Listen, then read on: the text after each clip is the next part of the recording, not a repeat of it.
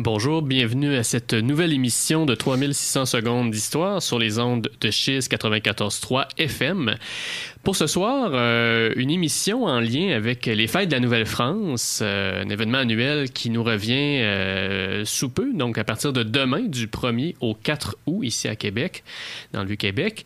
Et dans le cadre de, cette, de, de ces fêtes, il, il, va, y avoir un, une série de conférences à caractère historique, notamment au Musée de la Civilisation. Et on reçoit aujourd'hui deux, deux, deux, personnes qui vont donner justement une conférence sur la coiffure, sur la mode capillaire masculine au 18e siècle, donc notamment en Nouvelle-France. Alors j'ai avec moi Michel Thévenin et Marie-Hélène Fallu. Bonsoir. Bonsoir. Bonsoir. Merci d'être des nôtres ce soir. Et euh, donc vous avez donné une conférence sur euh, donc tout ce qui concerne donc la mode capillaire, donc évidemment les perruques, là, qui va beaucoup être le, le sujet euh, de l'émission. Une conférence qui va être donnée au Musée de la Civilisation le 2, oui c'est ça, 3. le le 3 août, pardon. Samedi, le, le 3 oui, samedi le 3 août à 11 heures. OK. Et c'est ouvert à tous euh, avec euh, ceux, ceux, qui ont le médaillon. Exactement. Donc, il faut, faut se procurer. Avoir une effigie pour venir euh, aux conférences. Exactement. Donc, une conférence d'une durée. D'une heure. D'une heure. Et Michel, tu vas aussi euh, participer à une conférence avec Joseph Gagné sur. Sur euh, le divertissement et l'armée en Nouvelle-France au 18e siècle. Excellent. Et euh, en terminant, une, une petite participation aussi au rendez-vous d'histoire de Québec. Oui, le, dimanche 18 août, en clôture de l'événement, euh, je vais participer à une table ronde avec notamment Joseph Gagné, Alain Laberge, professeur à l'Université Laval, et d'autres personnes euh, sur la guerre de la conquête. Hum, donc un gros mois d'août. C'est ça. Oui, alors Michel euh, est doctorant en, sciences, en sciences historiques ou ici en histoire, c'est-à-dire à l'Université Laval sous la direction d'Alain Laberge.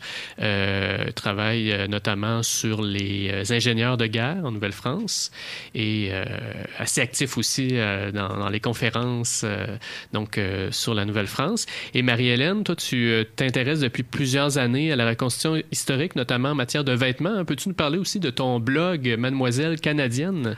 C'est un blog que j'ai euh, créé depuis euh, 2016. Je parle d'articles vraiment différents. Des fois, ça peut être sur une technique de couture, euh, sur les différents tissus à avoir, pourquoi le corset était porté chez les femmes et c'est quoi l'équivalent moderne? Bref, euh, les, les, différents types d'écriture, les trouvailles que je trouve donc, par rapport au 18e siècle. Donc, euh, c'est assez varié comme, euh, comme information. Et puis, tu ne fais pas qu'écrire, tu mets aussi la main à la pâte? oui, je fais, des, je fais des costumes. Je fais mes costumes presque 100% à la main et je le dis quand j'ai une couture machine sur mon costume. Un gros défi en matière de, de recherche. C'est un bon défi, ça occupe le temps, mais c'est vraiment passionnant quand on trouve ah, telle technique, j'avais mal compris ce qui était écrit, je vais pouvoir la refaire pour le prochain vêtement euh, un petit peu mieux, puis on se rapproche un peu plus de la vérité matérielle euh, et la vérité des, euh, des travailleurs de l'époque, hmm. en réalité. Et j'imagine pour avoir des, des, costumes qui sont vraiment, disons, historiques, il faut se baser notamment sur des documents écrits, mais aussi peut-être iconographiques? Exactement. Donc, j'aime beaucoup passer mon temps à regarder des peintures, analyser le moindre détail. Et mon, un de mes jeux préférés, c'est de trouver une peinture et de deviner quelle décennie du 18e siècle elle est. Donc, je m'en viens ah. pas trop mal dans le dans ces défis. Intéressant. Alors, ben, avant de, de, se lancer dans le vif du sujet, bon, comme il est question euh, aujourd'hui de cheveux, alors allons-y avec euh, La fille aux cheveux de lin de Debussy, euh, interprétée ici par Christiane Zimmermann.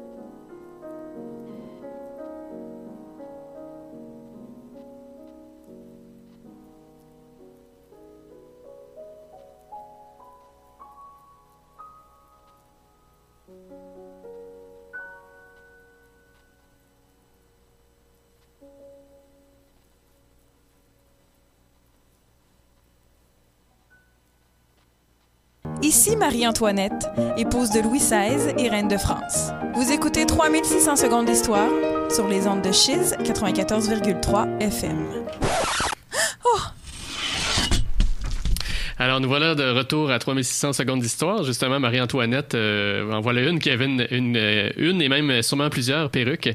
Euh, on parlait justement, bon, de cette, euh, de, de, Marie-Hélène, de ton activité de reconstitution. Donc, ce qui t'a amené à, évidemment, qu'on parle de vêtements, on parle nécessairement de, de, de, perruques qui va avec. Michel, toi qui es en histoire militaire, euh, qui s'intéresse aux sièges, etc., aux ingénieurs militaires, comment es-tu venu à t'intéresser à ça? Initialement, c'est plus une, euh, une, blague entre Marie-Hélène et moi l'an dernier, euh, à la fin de l'hiver 2018. Euh, on parlait du fait que j'ai une chevelure qui ressemble énormément au standard de qualité d'une chevelure 18e siècle, c'est-à-dire longue, touffue, abondante, parfaite pour travailler la chevelure. Puis de fil en aiguille, en fait, on s'est dit pourquoi pas, avec la recherche, trouver du contenu pour faire une conférence. Donc c'est ça, on a monté une conférence pour les rendez-vous d'histoire de Québec euh, à l'été 2018 euh, sur format 30 minutes. Puis on a vu qu'on avait beaucoup de contenu, de quoi faire une heure. Donc quand les, les fêtes de la Nouvelle-France ont lancé leur appel cette année, on s'est dit bah, pourquoi pas la tenter sur une heure. Hmm. Et là, pour venir vraiment dans le vif du sujet, ben, on a souvent cette image, euh, évidemment, que dès qu'on écoute un film, euh, dès qu'on regarde un film du 18e siècle, c'est-à-dire qui, qui dépeint une histoire du 18e siècle, on a toujours, et même d'autres siècles, on a toujours ces, personnages avec des perruques euh, vraiment extrêmement, disons, fournis, avec les vêtements aussi assez, assez baroques, assez, oui, on, on, est vraiment dans, dans un faste, là. Et on pense beaucoup aussi à la, à la mode féminine hein, quand on regarde ces films-là, mais les hommes ont aussi. Euh, euh, il y, y, a tout ce, ce côté-là qui est assez intéressant. Euh, comment. Euh, est-ce que l'image qu'on a aujourd'hui de ces perruques-là, de cette mode, est, est judicieuse? Est-ce qu'elle correspond à la réalité? Pas vraiment, non. C'est effectivement un siècle rempli de clichés. Mm -hmm. on va se le dire, c'est un siècle qu'on qu voit énormément comme féminin puisqu'on euh, associe beaucoup l'art de l'être et du paraître à la femme. Et le XVIIIe siècle, c'est peut-être le siècle par excellence de l'art de l'être et du paraître. Euh, donc c'est un, une, image d'un siècle aujourd'hui euh, assez, assez fausse, assez justement luxueuse, extrêmement fastueuse.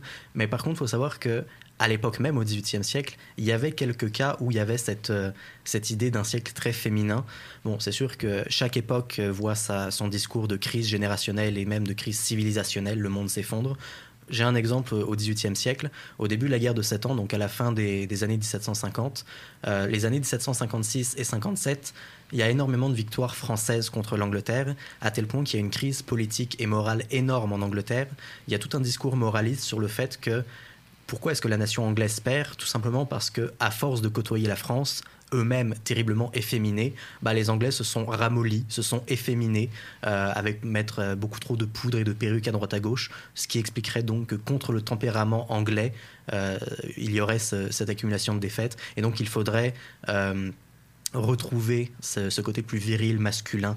Mais par contre, euh, je vais laisser la parole à Marie-Hélène le c'est pas du tout une affaire uniquement de femmes cette, mm. cet art de l'être et du paraître ah, c'est vrai qu'en reconstitution souvent les femmes parlent de vêtements coiffure maquillage et les hommes vont parler des métiers donc avec notre conférence ce qu'on veut c'est inverser les rôles et parler de l'apparence de monsieur parce que avons-nous le les hommes sont aussi des fashion victimes que ce mm. soit au 18e siècle ou aujourd'hui oui. aussi euh, quand on voit les chignons hauts sur les hommes d'aujourd'hui euh, la barbe rasée de trois jours. Euh, il y a aussi des critères esthétiques masculins euh, forts encore euh, au 21e siècle. Hmm. Et bon, je parlais du cinéma tout à l'heure. Michel, est-ce que tu as des exemples en tête de films qui peut-être traitent plus ou moins bien là, la question de la coiffure masculine? Oui, la, la plupart des films euh, donnent une image très exagéré, mais quand même globalement euh, juste du faste de la cour de Versailles particulièrement, euh, tout simplement pour voir euh, l'iconographie existante actuelle sur le XVIIIe siècle. Quand on a voulu trouver des images pour notre conférence, c'est impressionnant de voir la représentation de l'Ancien Régime, les années 1770-80, la décadence de la cour de Versailles, Marie-Antoinette, ces immenses soirées de jeux et de perruques extravagantes. Il y a une, énorme empreinte dans l'imaginaire actuel de euh, cette extravagance de la fin du régime de Versailles. Euh, au niveau des films, bah, on le voit par exemple dans le film de 1989, La Révolution française. La scène d'introduction est magistrale en termes de, de, clichés, de, dépravation de la cour de, Versailles. Euh, il y a d'autres films, notamment Le Patriote avec Mel Gibson. C'est énormément ce cliché justement de le paraître avant tout le reste. Donc on se poudre énormément, on met des perruques toutes plus hautes et ridicules les unes que les autres. Il y a, malheureusement profusion de films avec ce, renforcement de ce cliché-là, hmm. malheureusement. Mais il y a quand même une part de vérité quand on parle de Fast à l'époque. Euh, oui, disons que c'est juste. Euh, Peut-être que les films. amplifiés. Euh, exactement, oui. Et puis, bon, quand on pense au 18e siècle, on pense en, termes intellectuels, on pense au, au siècle des Lumières, hein, le triomphe de la raison. Est-ce que ça, ça va teinter la manière dont on conçoit la mode masculine? Tout à fait. Euh, au XVIIIe siècle, on a le cliché justement d'un siècle de raison, de science, euh, l'encyclopédie de Diderot et d'Alembert. Mm. La coiffure fait partie de, cette, euh, de ce besoin de science, de scientifisation. la coiffure est vue, ou plutôt l'art de s'occuper de la tête de quelqu'un, c'est vu comme un domaine parmi les, autres où il faut qu'on rationalise, qu'on explique, qu'on détaille autant que possible. C'est la raison pour laquelle il y a une, une profusion de traités euh, dans la seconde moitié du XVIIIe siècle sur, par exemple, en 1767, Monsieur de Garceau qui traite de l'art du perruquier. 1778, euh, un traité de la coiffure des femmes. Il y a même, par exemple, en 1769, Monsieur Perret qui, qui invente un nouveau terme, la pogotonomie. Euh, c'est l'art d'apprendre à se raser soi-même. Donc ça fait vraiment partie de cette effervescence intellectuelle de... Pogotonomie Pogonotomie. Ah, ok. On, veut vraiment apprendre à tout détailler, y compris l'art de se raser soi-même. Ouais, parce que c'est quand même, bon, c'est, la, cette époque-là, c'est l'apogée justement des traités. Toi qui, toi qui connais bien les traités militaires, justement. et bon, donc ça se ça, comment dire, ça se transmet aussi dans le domaine euh, de la mode, j'imagine pour les vêtements aussi. Hein? Oui, pour les vêtements. En fait, Monsieur de Garceau s'est intéressé aussi à l'art du tailleur d'habits et l'art de la vingère. Euh, faut dire aussi que le terme de coiffure au 18e siècle, c'est euh, se coiffer, c'est mettre quelque chose sur sa tête. Donc, on parle plus de se coiffer d'un chapeau, se coiffer d'un bonnet. Euh, le corps de métier des perruquiers est apparu sous Louis XIII au 17e siècle et c'est les perruquiers qui avaient l'exclusivité de l'accommodage euh, des cheveux des deux sexes, féminin et masculin au début du 18e siècle, euh, le métier de coiffeur, coiffeuse apparaît pour accommoder la tête de ces dames. Euh, avec l'élaboration grandissante des coiffures féminines au courant du 18e siècle, il y a une guerre de clochers qui se déclare entre les perruquiers et les coiffeurs. D'ailleurs, euh, en 1767, M. de Garceau dit que les coiffeurs qui n'appartiennent pas au corps des perruquiers sont saisissables, c'est-à-dire que la police peut les mettre au fer. En 1769, donc deux ans plus tard, un, plan, un pamphlet de 16 pages euh, les dames de ne confier leurs cheveux qu'au coiffeur plutôt qu'à cette engeance perruquière aux doigts humides et savonneux, ne sachant manier avec le génie nécessaire de ses cheveux si graciles. C'est sur 16 pages de, de, de, de réponse à dire que les, coiffeurs sont supérieurs aux perruquiers et les perruquiers ont le droit de coiffer et non pas les coiffeurs. OK, donc quelle est la différence entre les deux, autrement dit? Les... autrement dit, euh, les perruquiers, en fait, ont plusieurs euh, droits de pratique qui sont écrits dans la loi, je pense en 1724 que ça a été régi. Je devrais réviser pour euh, ça. Mais euh, le perruquier, c'est le seul qui officiellement a le droit de manier les cheveux. Donc, de les acheter, de les vendre euh, et de les couper, de les accommoder, de les coiffer, que ce soit sur la tête de quelqu'un ou à l'extérieur de la tête de quelqu'un sur une perruque. Mm-hmm. Donc, il doit monter la perruque et la coiffer. Alors que le coiffeur, lui, va plus... Euh, s'occuper de la tête d'une dame. Juste prendre les cheveux, les monter et... Euh, OK, une fois que la perruque est faite par le perruquier... Non, les, les, les, les c'est les cheveux des dames. OK, les cheveux, les cheveux ordinaires. En fait, les cheveux, euh, mhm. les perruques des dames sont apparues vraiment avec euh, Marie-Antoinette en fin 1760 plus 70 et 70-80. C'est là qu'on voit des perruques de femmes. Avant, c'est très rare qu'on les femmes vont avoir des perruques.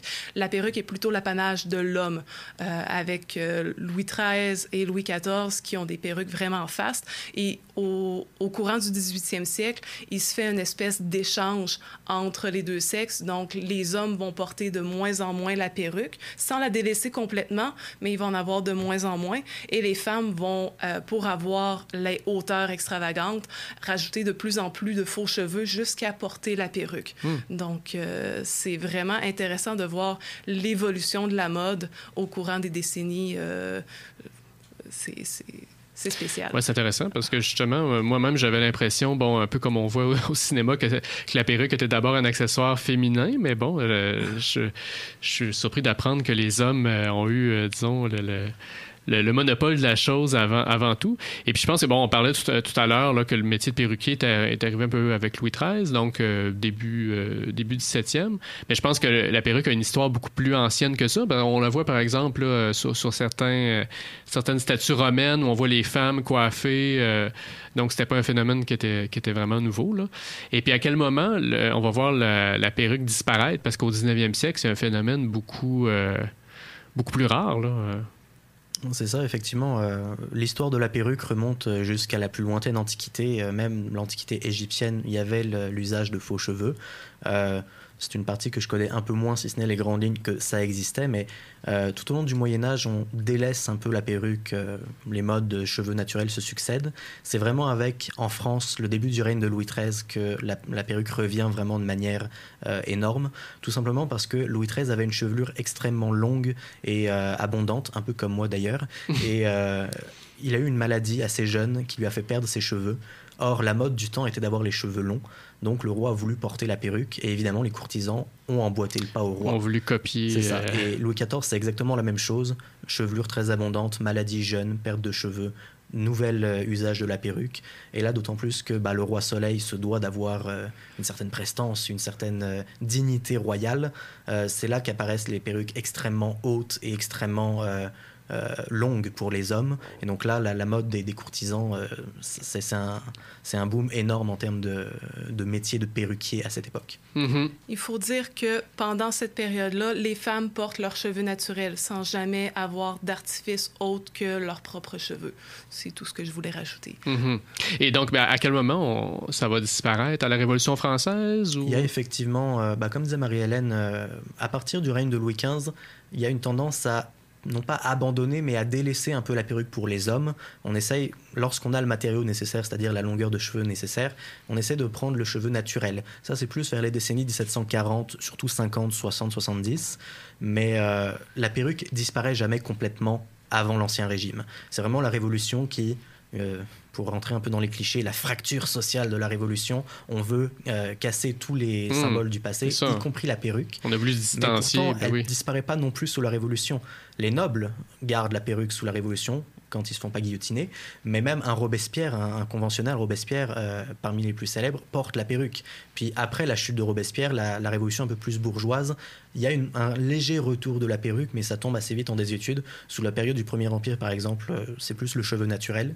Avec le, le retour des Bourbons après Napoléon en 1815, il y a une très timide tentative de reprendre la perruque, mais ça dure à peine. Puis tout au long du 19e siècle, ça, s'estompe jusqu'à disparaître quasiment complètement.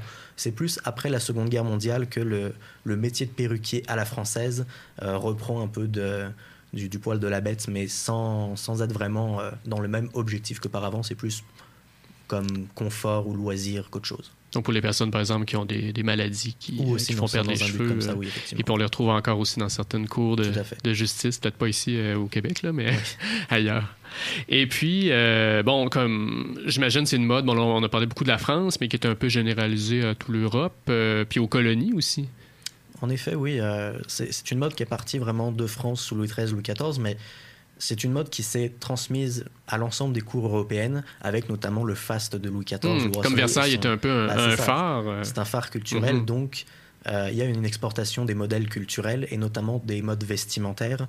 Euh, à peu près toutes les cours européennes au XVIIe, XVIIIe siècle on trouve des traces de perruques, que ce soit bien évidemment la cour britannique, la cour espagnole, d'autant plus que à partir de 1700-1701, c'est le petit-fils de Louis XIV qui monte sur le hmm. trône d'Espagne, donc qui amène encore plus les codes français. Euh, mais c'est aussi le cas dans les États allemands, euh, même jusqu'en Russie. Alors c'est sûr que bien évidemment, il y a des petites nuances à droite à gauche selon les sensibilités de chacun, mais oui, la perruque se retrouve en Europe de manière générale, et même dans les colonies aussi, puisque la plupart des élites européennes qui viennent s'installer dans les, colonies prennent des, des modes européennes pour les acclimater à, leur nouveau, à leur nouveau lieu de vie. Euh, j'ai vu plusieurs tableaux sur les, colonies espagnoles en Amérique, euh, Mexique, Pérou, Argentine, les 13 colonies britanniques, ou même en Inde. Le, non pas le gouverneur, mais le directeur des établissements français au milieu du XVIIIe siècle, Monsieur Duplay, il y a un portrait de lui avec perruque. Donc effectivement, c'est quelque chose qu'on retrouve dans les colonies. Hmm. Et qui, porte la perruque? Parce qu'on on imagine que c'est pas tout le monde. On parlait que c'est un signe de distinction. C'est chez les élites. Est-ce que les, les, ecclésiastiques la portaient? Est-ce que euh, jusqu'à quel point, bon, dans la on la portait dans la noblesse? Euh, mais bon, le, paysan, euh, disons, lambda, portait pas la perruque. c'est sûr que la perruque reste associée à une idée de richesse. Il faut pouvoir se payer la perruque. Puis c'est aussi mm. quelque chose, l'art du paraître est peut-être plus présent chez la noblesse que chez le paysan, et encore ce serait à discuter sur une autre, euh, une autre entrevue. Mais euh, effectivement, il y a, y a, plus l'idée que le riche, le bourgeois ou même le grand noble porte la perruque. Et pourtant, euh, j'ai au moins un exemple qui montre que même des personnes du peuple peuvent se permettre de porter une perruque. Euh, un historien français dans les années 1980 avait, euh, avait traité des, soldats de la Compagnie des Indes en 1755-56, donc ceux qui partaient aux Indes orientales, et il montre que dans un régiment, il y avait 25 soldats issus du peuple, des fils de cabaretiers ou vraiment du bas peuple, qui étaient capables de se payer une perruque eux aussi. Donc ça montre que malgré tout, dans certains cas, des basses classes de la société pouvaient avoir accès à une perruque. Euh, est-ce que tout le monde la porte euh, dictionnaire de l'Académie française de 1762 mentionne qu'aujourd'hui, la plupart des hommes portent la perruque. Donc on pourrait supposer que oui. Et pourtant, c'est à peu près dans la période où justement les hommes essayent de reprendre le cheveu naturel. Et j'ai quatre ans plus tôt un exemple en Nouvelle-France en 1758. Louis-Antoine de Bougainville, un des officiers français qui accompagne Montcalm, il est blessé très légèrement à la tête à la bataille de Carillon du 8 juillet 1758. Puis quelques jours après, il mentionne dans une lettre à sa famille Ah bah mince, je vais devoir porter la perruque pour cacher cette cicatrice. Ça, ça l'embête cruellement d'ailleurs parce qu'il n'aime pas du tout la perruque, il préfère ses cheveux naturels, mais ça montre donc que tout le monde ne porte pas la perruque, non. Hmm. Et qu'est-ce qu'on sait sur la Nouvelle-France? Bon, on, peut en apprendre un peu à partir de, l'iconographie. Entre autres, on voit entre autres les, euh, images de Jean Talon, etc., qui sont évidemment coiffés de, de perruques. Évidemment. Puis je pense que pour, les gens du, commun, les, femmes avaient plus tendance à, porter des coiffes, j'imagine. Ben, en fait, la femme doit absolument avoir le cheveu pris, euh, caché par euh, coiffe, bonnet, cornette, etc. Donc, euh, c'est plus le cheveu naturel qui va être pendant la Nouvelle-France parce qu'on n'atteindra pas euh, l'extase de euh, Marie-Antoinette parce qu'on va être coupé de la, de la France avant. Euh, par contre, euh, on sait en Nouvelle-France, euh, grâce à l'ex-voto de Pierre Lemoine d'Iberville à la fin du 17e siècle, que la perruque était portée. Mais c'est sûr qu'il y a beaucoup moins d'iconographie de Nouvelle-France que de France. Hmm. Donc, on, se fie beaucoup à ce qui se faisait dans la capitale pour extrapoler que ça devait se faire dans la province du Canada hmm. à l'époque. Il faudrait voir dans les inventaires après décès aussi si on trouve des perruques, mais ça, c'est ça ferait un beau mémoire de maîtrise. Tout à fait.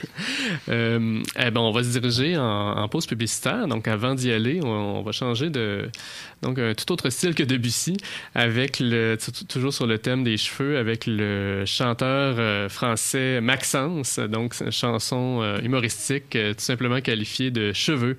Alors, on vous revient tout à l'heure.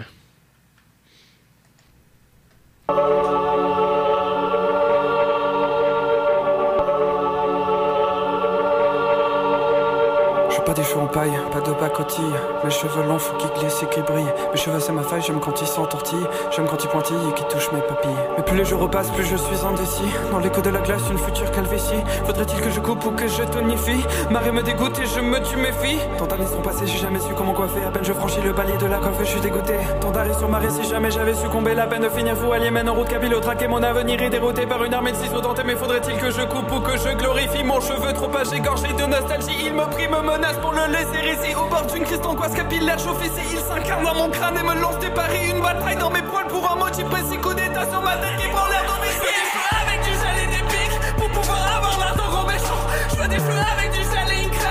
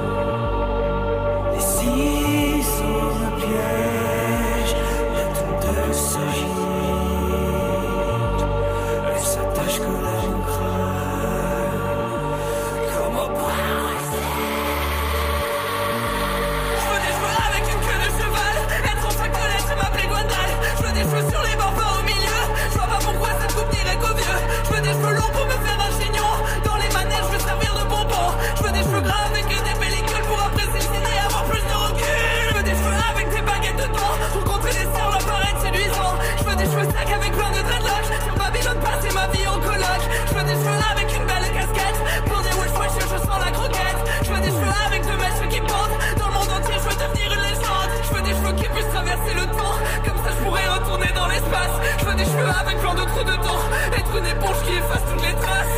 Je veux des cheveux Je veux des cheveux Je veux des cheveux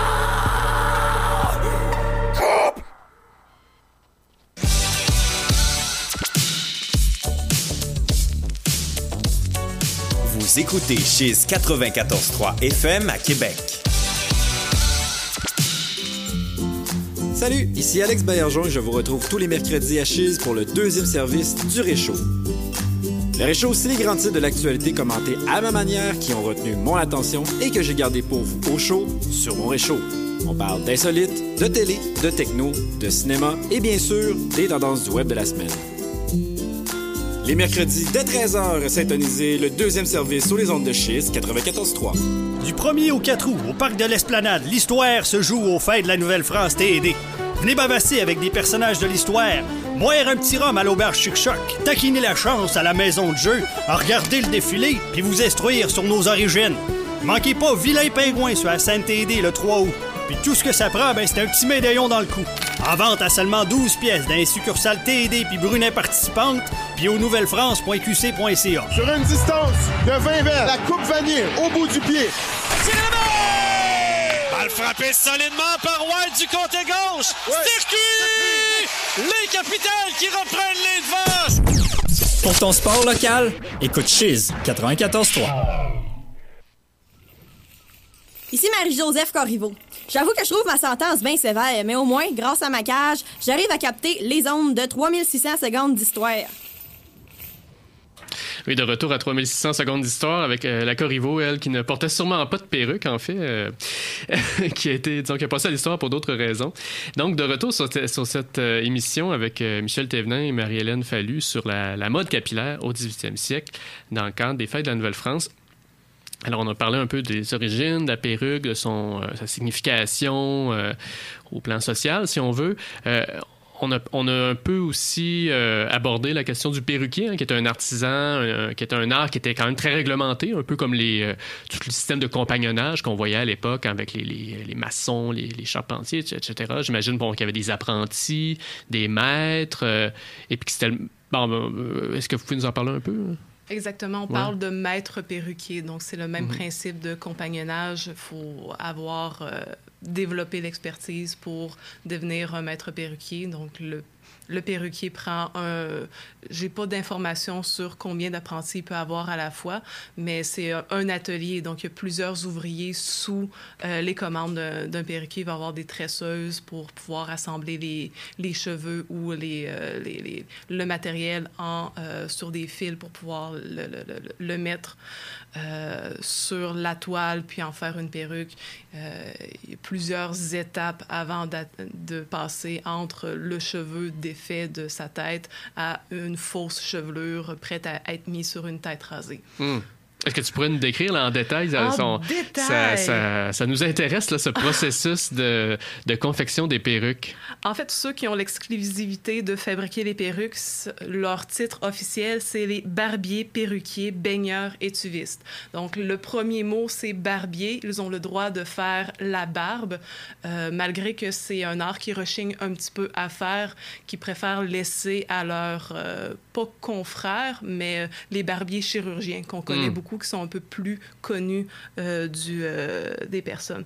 La matière première, c'est les cheveux. C'est une certaine, euh, certains perruquiers se font grossistes en cheveux, donc vont faire importer les cheveux euh, de Flandre, de Hollande, d'Angleterre, selon Garceau. Mais les meilleurs viennent des femmes villageoises de Normandie, parce que les femmes, comme on l'expliquait tout à l'heure, elles gardent leurs cheveux à l'intérieur de, des bonnets, donc ils ne sont pas exposés à l'air, ce qui les rend plus souples et moins secs et cassants que les cheveux des, euh, des hommes ou des femmes des villes qui sont exposés un petit peu plus aux airs pollués euh, des villes à l'époque. Donc, elles faisaient donation de leurs cheveux. Euh, On imagine que hmm. c'est des personnes soit à leur décès ou soit de, de pauvreté qui font don de leurs cheveux pour pouvoir avoir une somme pour euh, aider à survivre. Peut-être des religieuses? Ça?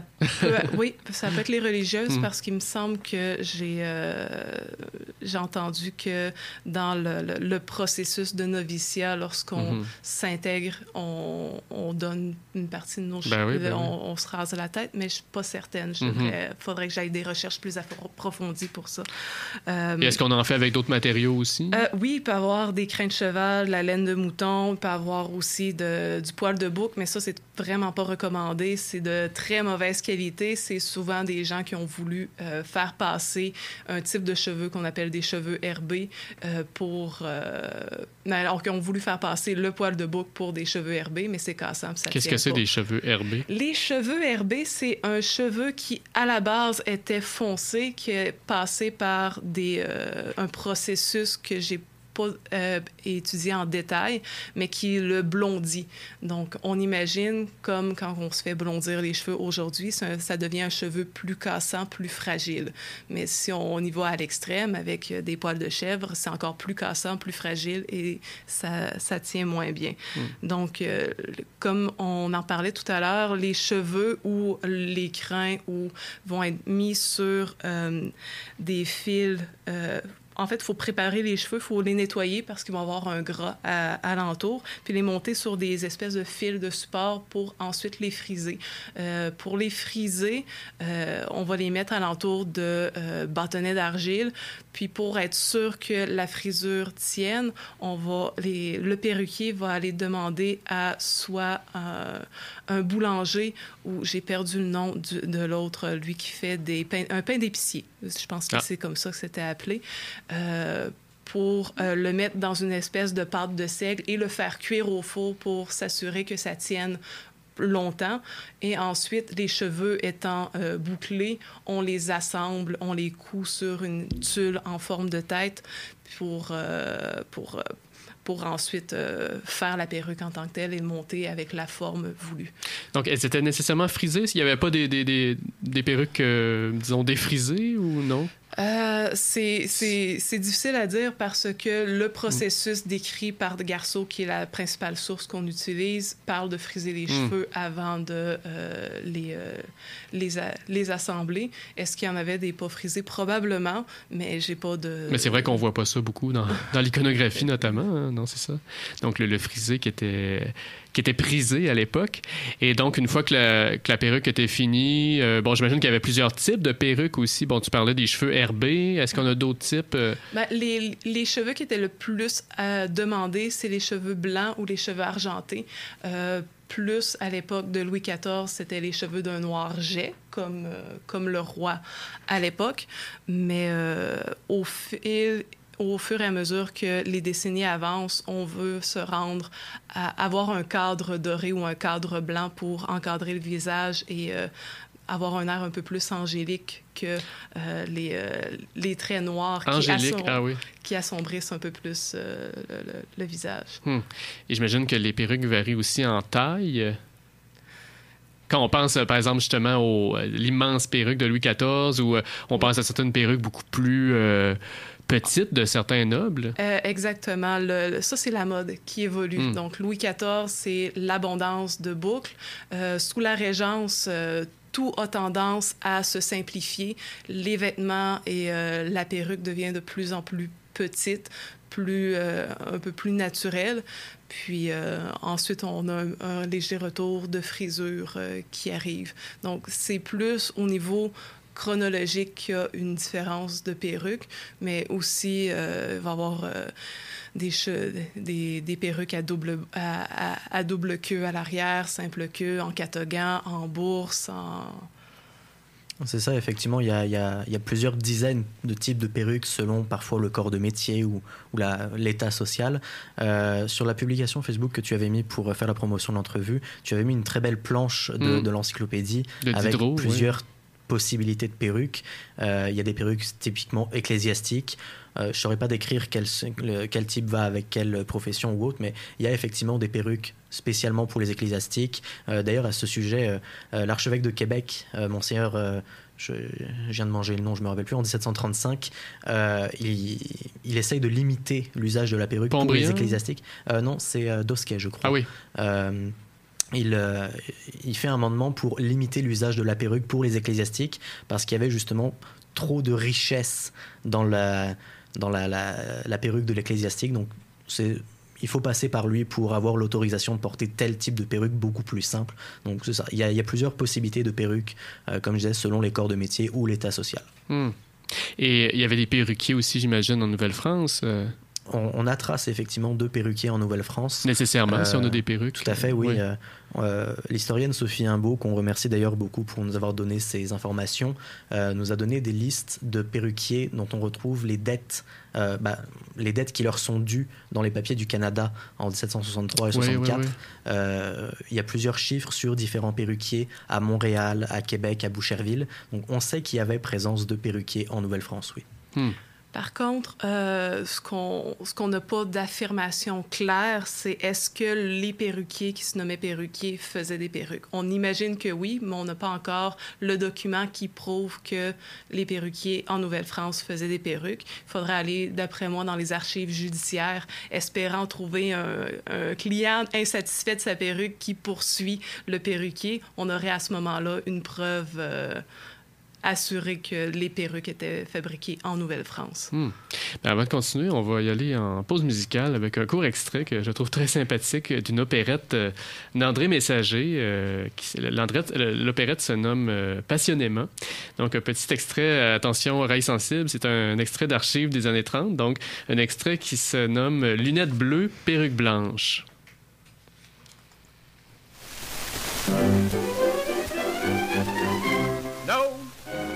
Un serment terrible, vous allez jurer sur la Bible. Sur la Bible.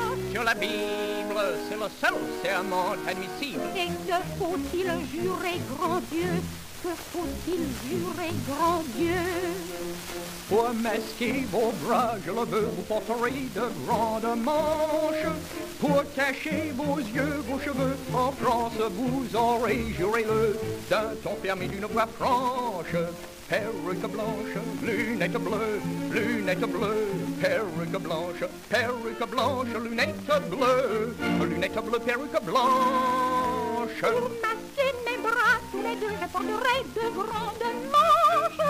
Pour cacher mes yeux, mes cheveux en France, je porterai, monsieur, j'en fais serment d'une voix franche. Perruque blanche, lunettes bleues, lunettes bleues, perruque blanche, perruque blanche, lunettes bleues, lunettes bleues, perruque blanche. C'est juré, c'est juré, sur la Bible c'est sacré. C'est juré,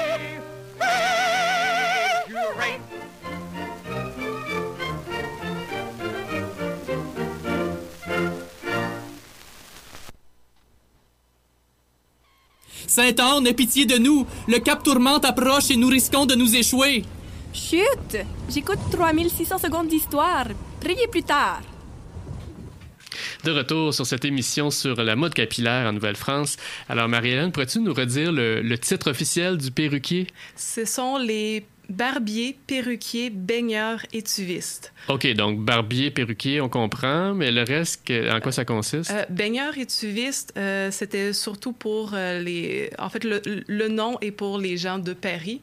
Euh, c'est un type de perruquier qui faisait donner des bains aux gens, donc louait son espace pour avoir les différents bains, demi-bain, bain chaud, bain froid, bain médical, bain de propreté.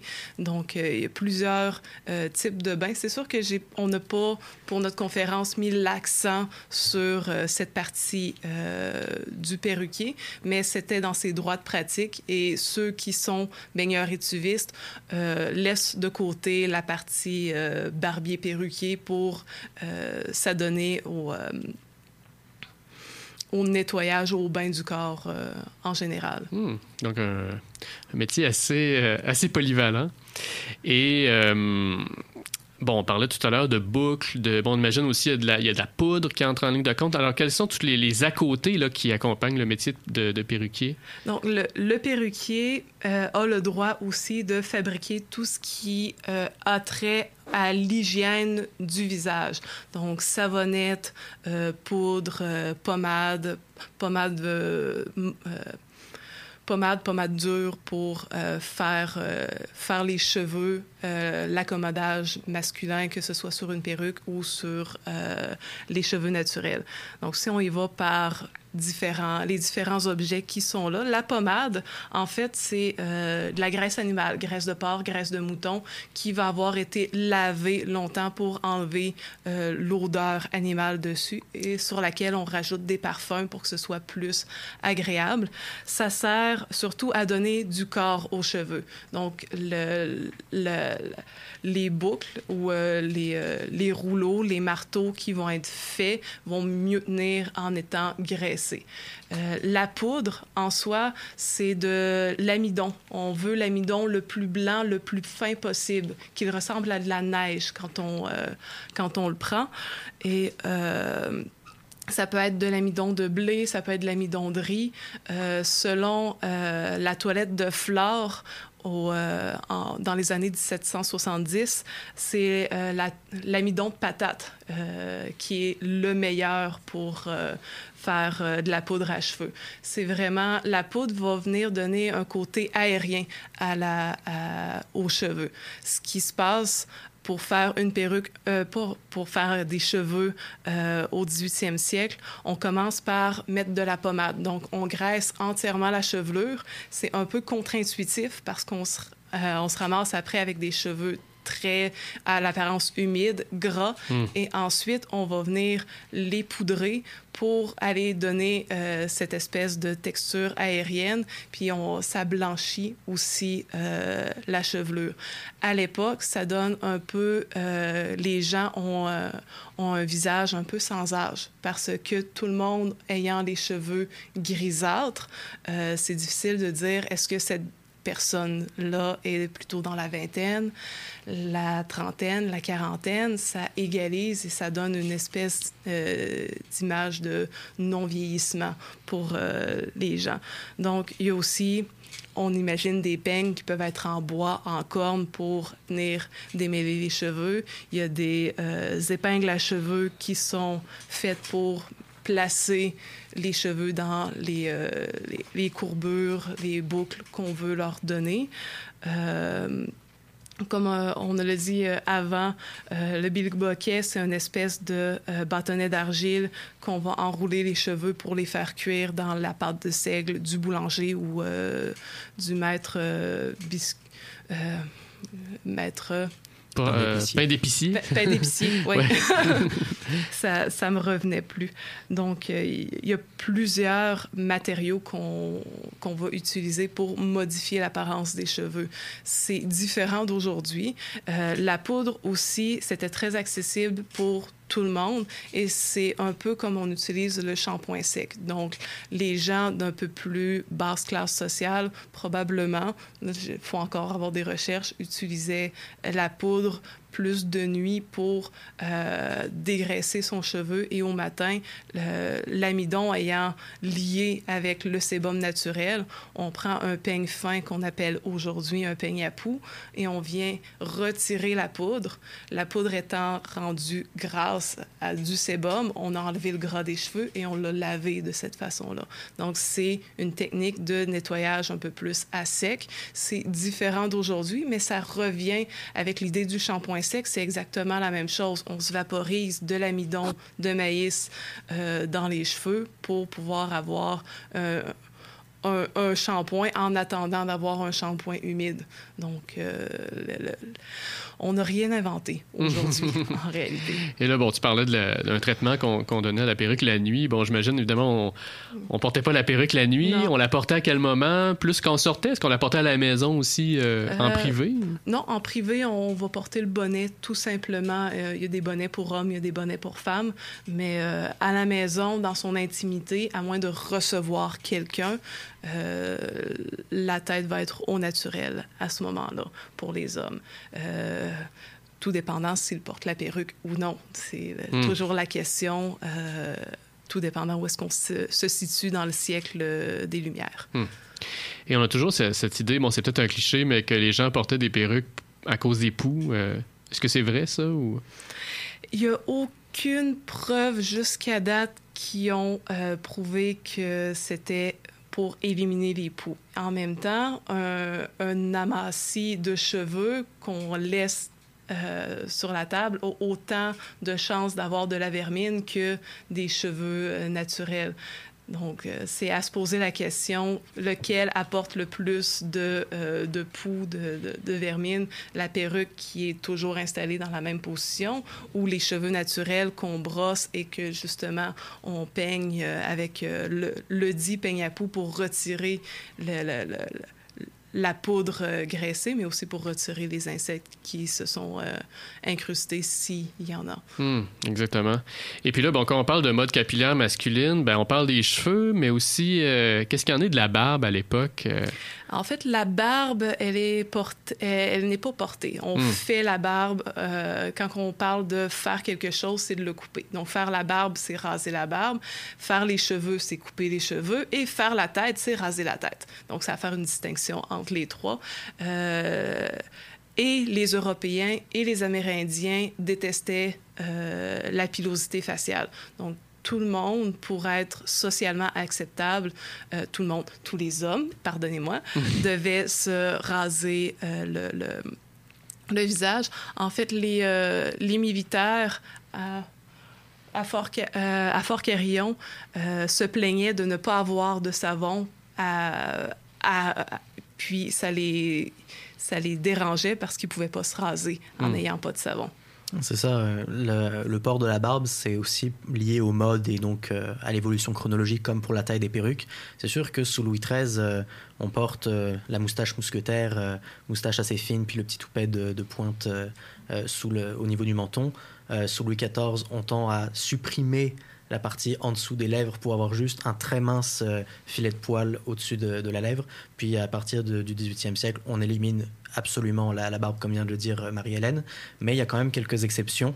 Parfois, c'est lié à certains privilèges. Dans l'armée, par exemple, euh, l'élite des fantassins, c'était les corps des grenadiers.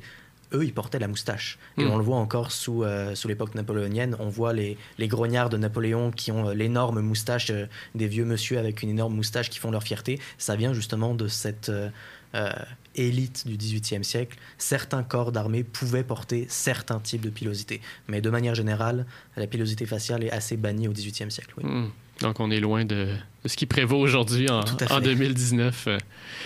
Eh bien, et puis, euh, oui, est-ce que les hommes se maquillaient aussi ou est-ce qu'on avait des, euh, des fonds de teint ou... Euh, tout ce qui est maqui- maquillage, c'est autant homme que femme. C'est sûr que l'épaisseur de maquillage va varier pour que l'homme demeure masculin, mais c'est pour ça qu'on parlait aussi d'efféminement des hommes français parce qu'ils utilisaient le maquillage autant que euh, moins apparent, mais autant que les femmes. Non. Hmm, donc, peut-être un peu plus qu'en Angleterre, comme on disait. Probablement. Ouais. Parce que c'est vrai qu'on a ce- cette image euh, dans l'i- dans l'iconographie, mais aussi au cinéma des hommes euh, très. euh, avec le visage presque blanc, les pommettes rouges. euh, Ça, c'est un des clichés euh, extrêmement exagérés. Peut-être euh, exagéré, ouais, c'est Ben, ça. faut dire que, comme dans toute société, il y a toujours des gens qui exagèrent sur le fond de teint. Vous connaissez tous une tante qui, euh, ne, connaissant, ne sachant pas s'arrêter, a, euh, 2 cm d'épais de fond de teint et euh, du mascara, des, des fossiles, du rouge très éclatant. Ça existait au 18e aussi, mais ces gens-là, comme aujourd'hui, ils étaient ridiculisés Hmm. par euh, la majorité. Donc, c'est d'essayer d'avoir la peau le plus blanc, la plus blanche possible pour se distinguer de la classe ouvrière qui, elle, doit aller travailler au soleil et Hmm. prend nécessairement un bronzage euh, naturel. Donc, c'est avoir euh, une distinction sociale. C'est important au 18e siècle d'être capable de reconnaître la fonction, euh, le statut de quelqu'un en le regardant. Et c'est pour ça que la mode est aussi importante pour ce siècle-là, parce que la hiérarchisation se fait par euh, un simple visuel. Je regarde quelqu'un, s'il porte du lin ou de la laine, je vais avoir une attitude différente envers lui que si c'est de la soie ou euh, des, des tissus imprimés euh, luxueux. Donc, on, on doit regarder, on, doit se, se- se vêtir selon son rang. Et Mhm. même à Paris, euh, les bourgeois qui se... Les bourgeois, surtout les bourgeoises, qui s'habillaient sur... euh, outrageusement luxueux par rapport à leur rang, pouvaient, étaient amendables. Mhm. Donc, pouvaient payer des amendes pour s'être habillés plus riches que ce qu'elles sont ou plus noblement que ce qu'elles sont. Hmm. Ben, c'est passionnant, mais c'est déjà ce qui met fin à notre, à notre émission. Alors, euh, ben, je vous remercie d'avoir été des nôtres. Et puis, euh, ben, on, ceux qui veulent voir une, une démonstration euh, in vivo, alors on peut aller, donc, comme, je disais tout à l'heure, euh, aller vous voir au Musée de la Civilisation le 3 août, donc Le samedi, samedi 3 août, oui, à à 11h, 11h, c'est euh, ça. au Musée de la Donc, entrée avec le, le médaillon des fêtes. Et aussi, Marie-Hélène, on peut te suivre sur ton blog Mademoiselle Canadienne. Eh bien, on va se quitter toujours en musique avec euh, un air célèbre, l'air du Barbier de Séville. Pour ceux qui parlent, euh, qui, maîtrisent l'italien, euh, vous allez peut-être comprendre justement qu'on parle beaucoup de, qu'il y a beaucoup question de perruque et de barbe ici. Alors, on vous souhaite une excellente soirée. Merci.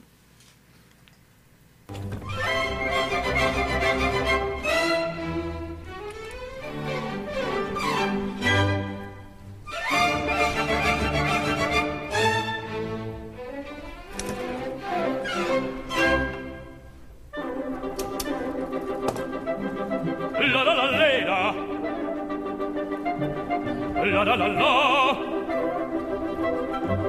la la la la la la la la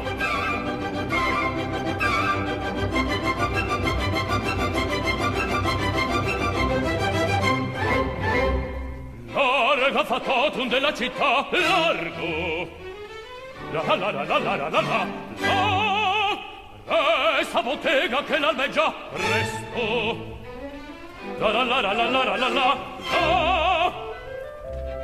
Ah, che bel vivere, che bel piacere, che bel piacere. Per un barbiere di qualità, di qualità. Ah, bravo Figaro, bravo, bravissimo, bravo.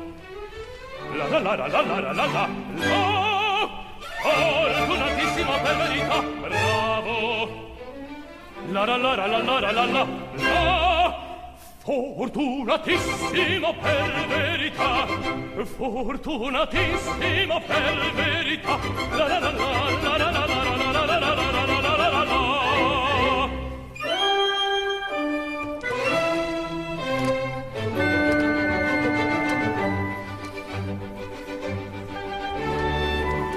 Pronto a far tutto la notte e il giorno, sempre d'intorno, in giro sta. Miglior cuccagna per un barbiere, vita più nobile no, non si dà. La la la la la la la la la la la la la la la la Rasoio e pettini, lancete forbici al mio comando, tutto qui sta. Lancete forbici, rasoio e pettini al mio comando, tutto qui sta. Vera risorsa, poi del mestiere, con la donnetta col cavaliere con la donnetta la la la lera col cavaliere la la la la la la.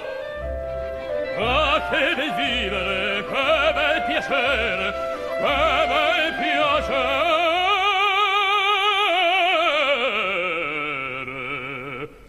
Per un barbiere di qualità, di qualità